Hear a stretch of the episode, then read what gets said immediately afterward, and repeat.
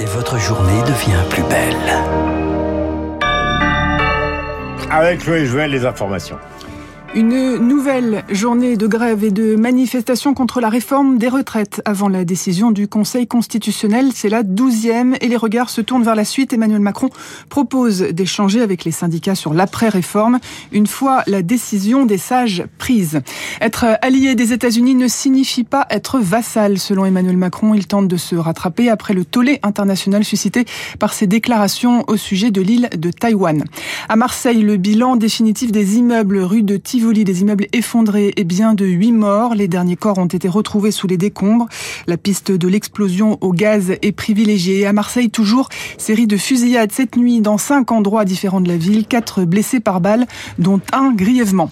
Déclaration de revenus, ça commence aujourd'hui. En ligne, les exemplaires papier ont été envoyés la semaine dernière. Il y a euh, des nouveautés cette année. Le barème des impôts sur le revenu est relevé. Il faut aussi remplir un document supplémentaire pour les 30 millions de propriétaires.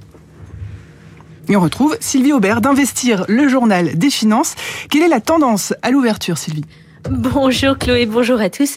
Eh bien, la bourse de Paris devrait ouvrir en légère hausse, soutenue notamment par euh, ses valeurs phares comme LVMH, qui a annoncé hier soir après bourse un chiffre d'affaires au premier trimestre supérieur aux attentes des analystes financiers.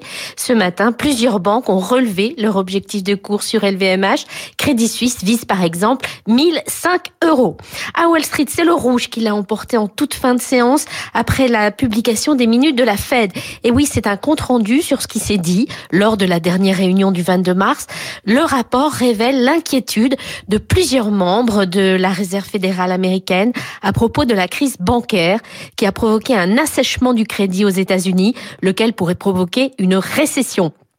Parallèlement, les chiffres sur l'inflation ont été publiés aux États-Unis aussi et ils révèlent que les prix ont encore augmenté de 5,6% au mois de mars, ce qui va sans doute conduire à un nouveau relèvement des taux d'intérêt début mai. Alors avec une inflation plus de deux fois supérieure à l'objectif des 2%, il est donc encore trop tôt pour parler de la fin de la politique monétaire restrictive aux États-Unis. Sylvie Aubert, Investir pour Radio Classique. Merci Sylvie, merci Chloé. Chloé, on se retrouve demain avec Renaud Blanc. Bonjour mon cher Franck Ferrand. Bonjour mon cher Guillaume J'ai l'impression qu'il y a de, du pré-empire au programme. C'est ça, du pré-empire, on doit pouvoir le dire, puisque je vais vous parler du père de Napoléon. Mhm. On parle toujours euh, qu'il s'agisse du père Charles Bonaparte ou de la mère Laetitia Ramolino, on en parle toujours par rapport à l'empereur bien sûr, ou en tout cas mhm. à Bonaparte. Euh, vous allez voir qu'en fait il a eu sa vie cet homme-là.